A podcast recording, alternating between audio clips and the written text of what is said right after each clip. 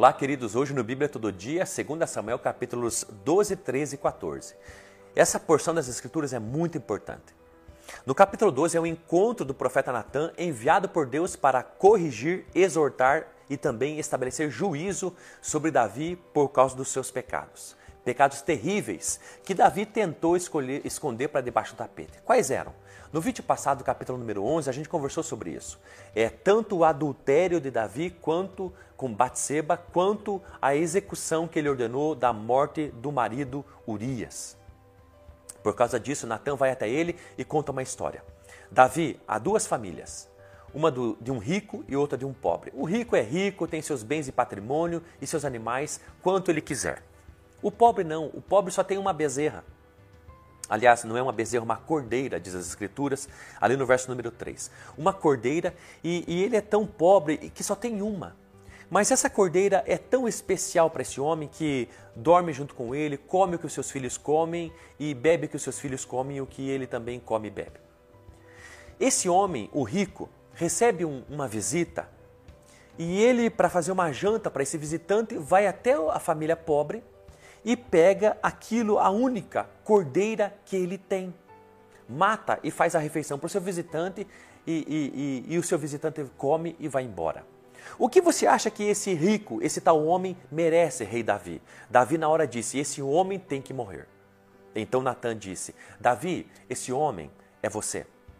Você pegou a única cordeira de um homem pobre. Você pegou a única mulher de Urias e adulterou com ela e inclusive mandou matar ele. É você que deve morrer. E aí então a palavra de Deus diz assim, no verso número 7 e 8, Deus dizendo a Davi: Olha, eu te ungi rei, te livrei das mãos de Saul e te dei toda a nação de Israel. Quantas mulheres você tem? Por um acaso eu não te daria e te acrescentaria outro tanto, caso você quisesse? Por que, que você pegou a mulher, a única mulher, de uma outra pessoa? E então disse Deus através de Natã: Olha, porque você me desprezou e fez o que é mal aos meus olhos, agora eu vou sentenciar você a um juízo. Olha que interessante. Duas coisas Davi havia feito aos olhos de Deus, que tinha é, trazido a, o juízo de Deus na hora para o rei Davi. Desprezado o próprio Senhor e feito e escolhido aquilo que era mal. Cuidado quando você escolhe um pecado e despreza Deus. Cuidado quando você escolhe a maldade e despreza a palavra de Deus, as verdades de Deus, ou a vontade de Deus e os caminhos de Deus. Cuidado que por opção, ou quando por opção, escolhe fazer o que é mal, o que é vil, o que é errado, o que é incorreto. Deus, então, através, através do profeta Natan, havia dito: Olha, jamais vai faltar espada sobre a tua casa e a sua família, e aquilo que você fez escondido, com Batseba. Saiba que outros farão com as tuas mulheres, na luz do dia e na frente de todos. Essa foi a maldição. Qual foi a reação de Davi? Não dá desculpa, não se irrita, não vira as costas ao profeta, mas se quebra de joelho e se arrepende e pede misericórdia e perdão de Deus. E é isso que de alguma forma Deus estabelece. Ainda que Deus perdoasse o rei Davi, saiba que os pecados que o rei Davi cometeu trariam consequências. E é isso que nós vamos ver a partir agora do capítulo número 13 e 14 em diante. No capítulo número 3 vai contar a história dos filhos de Davi, basicamente de três: Absalão, Amnon e Itamar. São meio-irmãos, filhos do mesmo pai, não da mesma mãe. É, é, Amnon, ele tem então paixão pela sua meia-irmã é, é chamada Tamar. Ela chama muito a atenção dele, é, aos seus olhos, e ele, de, por desejá-la, a sua irmã, ou minha irmã, melhor dizendo, ele fica angustiado e fica até de cama, fica doente. Ele não tem vontade de comer. Então chega um seu amigo chamado Jonadab e diz assim: Olha, sabe de uma coisa, é, Amnon, vá até o pai, é, finja que você está doente e peça para que ele mande Tamar fazer uma refeição para você, fazer bolos para você. E quando ela estiver fazendo esses bolos e refeição lá na sua casa, você pega ela à força uh, uh, e tenha relação com ela e, e satisfaça os teus desejos. Amnon faz exatamente isso. Vai até seu pai, seu pai vai então à, tua, sua filha e diz: vá até a casa de Amnon, faça para ele uma comida para que ele é, recobre suas forças. E ela vai, faz dois bolos. Ele presta atenção o tempo inteiro nela fazendo os bolos Quando está pronta, ela acha que está, ela acha que está resolvido aquilo que o seu pai pediu, Aminon faz pior. Pediu para que ela então servisse ele no próprio quarto dele, na sua boca, porque ele está ali fingindo que está doente acamado e deitado. Manda todos os seus servos saírem da casa e é o que ela vai fazer. Quando ela entra no quarto e vai dar de comer dele na boca, ele pega ela à força, diz a palavra de Deus, e porque ele tem mais força do que ela, é, forçou-a a se deitar com ele, diz o verso número 14. E então ela, ele violenta Tamar sexualmente. Olha que coisa terrível. Tamar diz: O que você está fazendo comigo? Pare com isso, coisa terrível você está fazendo. Peça ao nosso pai, eu em casamento, e ele com certeza me considerará você, mas não faça essa coisa terrível comigo. E ele faz. Ele violenta sexualmente então a sua minha irmã. Depois que ele faz isso, olha o que então Amnon sente por Tamar: nojo, desprezo. Aversão, diz no verso número 15. Ele sentiu grande aversão por ela, a tal ponto que ele disse: Se levante e saia da minha casa. Tamar, na hora, disse assim: Não faça, esse fim vai ser pior do que você já fez. Você tirou minha dignidade, minha, minha pureza, minha virgindade, e, e você vai me lançar fora? Não, agora você tem que me assumir como sua esposa. Não faça isso comigo, vai ser mais terrível ainda. Mas ele não quer nem saber, tem aversão nojo. Olha que coisa mais terrível. Olha que coisa diabólica. No início desejava, no início estava apaixonado e agora sentia desprezo, aversão, ódio pela mulher. Cuidado com os teus sentimentos. Você não pode permitir ser dominado pelo que sente. Nós precisamos ser dominados, por isso que um dos frutos do Espírito Santo é o domínio próprio. Nós precisamos ser dominados não pelo que sentimos, mas pela palavra de Deus.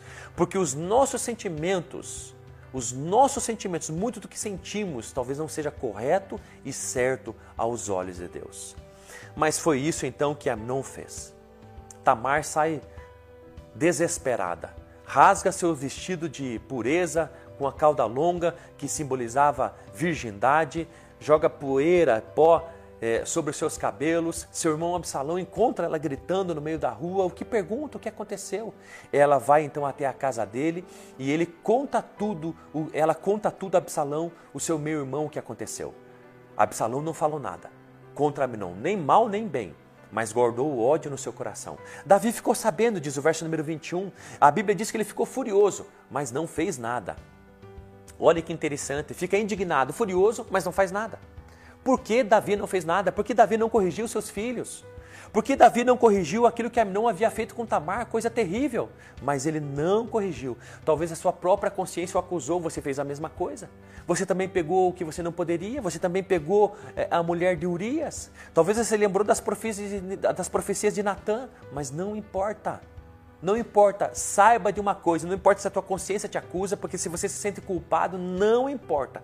Se você ficou furioso e indignado por causa de uma coisa errada, algum pecado, corrija, ainda mais que são seus filhos. A palavra de Deus vai falar então em Absalão, do verso número 23, ali no, no final do capítulo número 13. Passa-se dois anos, Absalão maquinando tudo aquilo ainda no seu coração, o ódio com relação ao seu meu irmão Amnon, ele faz uma festa e nessa festa ele executa, ele mata seu meu irmão. A Bíblia diz no verso número 32: Absalão havia decidido fazer isso desde o dia em que ele forçou sua irmã Tamar. Olha que interessante. Dois anos é, Absalão arquitetando, maquinando e nutrindo mágoa, cólera, ódio, rancor do seu meu irmão. As pessoas dizem que o tempo sará tudo, sará nada. Não pense que as coisas vão ser resolvidas com o passar do tempo. Não serão. Você precisa resolver as coisas com Deus, consigo mesmo e com o próximo. Não postergue isso dentro do teu coração. Só vai lhe trazer coisas pior.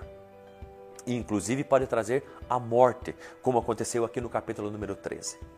No final do capítulo número 13, então, uh, uh, vai dizer que Absalão, porque mata seu meu irmão, foge para fugir do pai Davi. Foge. E ele vai para onde? Ele vai para a casa dos avós. Diz ali o verso número 37. Mas Absalão fugiu e foi até Talmai, filho de Amiur, rei de Jesur. Explica que é o avô de Absalão ali em Samuel, 2 Samuel 3, 3. E por fim, no capítulo número 14, toda essa situação uh, uh, do coração de Davi eh, querendo ser consolado pela morte de um filho, também pela ausência de outro que fugiu para a casa dos avós, mas passam-se ali três anos que Absalão eh, está na casa dos avós e que houve então a morte de Amnon. Agora Davi está com saudades da Absalão, mas não faz nada. Não faz nada porque ele fica preocupado o que os outros vão dizer, o que os outros vão pensar, que eu vou estar tá consentindo com o rei, com o erro do meu filho Absalão de ter matado Amnon. Então ele não chama mais é, é, o comandante das forças armadas, percebe que Davi está sofrendo com, com, por causa disso e dá um conselho a Davi para trazer de volta o filho Absalão, ao qual ele está com saudades. Davi consente, manda trazer Absalão. Absalão vai para sua casa e Davi diz: Olha, que ele não venha na minha casa, fique lá na casa dele. E passou mais dois anos, eh, Davi na casa dele, na, na, na, no lugar dele, Absalão no canto dele, e eles não se encontram. Estão com saudades, mas não conversam, não se encontram, não se reconciliam, não passam tempo junto. Então chega uma hora que Absalão diz assim: Sabe de uma coisa? Chega.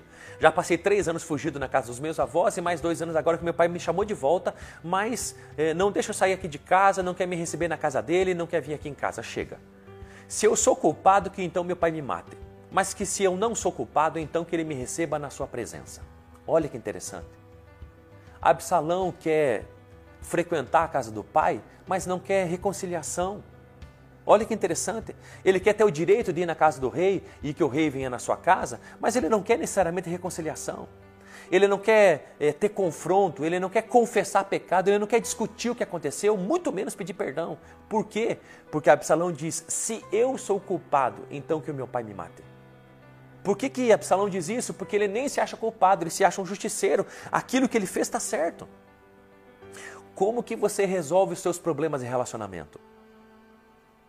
Como que você resolve os problemas de relação em família que são deteriorados. Como que você faz? Não conversa sobre o que aconteceu? Ah, sabe de uma coisa? Esqueça o que passou, de alguma forma vamos voltar a conversar e pronto. Não, é necessário para haver reconciliação, para ter, para ter graça de Deus e, e, e, e fazer nova todas as coisas, restauração em relacionamentos, é necessário tanto confissão quanto perdão. É necessário discutir o que aconteceu. E é necessário palavras de perdão. Não basta alcançar uma toalha, fazer uma janta e alcançar um prato. Não basta voltar a conversar. Não basta. É necessário discutir o que aconteceu, confissão, confissão, haver e perdão de pecados. Saiba de uma coisa: não empurre com a barriga os problemas. Não, sente para conversar. Não é gostoso conversar sobre problemas. Inclusive coisas desagradáveis como essas do capítulo número 14, mas são necessárias para haver reconciliação genuína. Você vai perceber que no capítulo 15 vai falar sobre uma rebelião de Absalão com Davi. Por quê? Porque não houve reconciliação. Não houve restauração de, de relacionamentos, apenas ah, o frequentar na casa de um do outro. Sobre essas coisas, fale com Deus agora. Ore, deixe Deus falar com você, em nome de Jesus.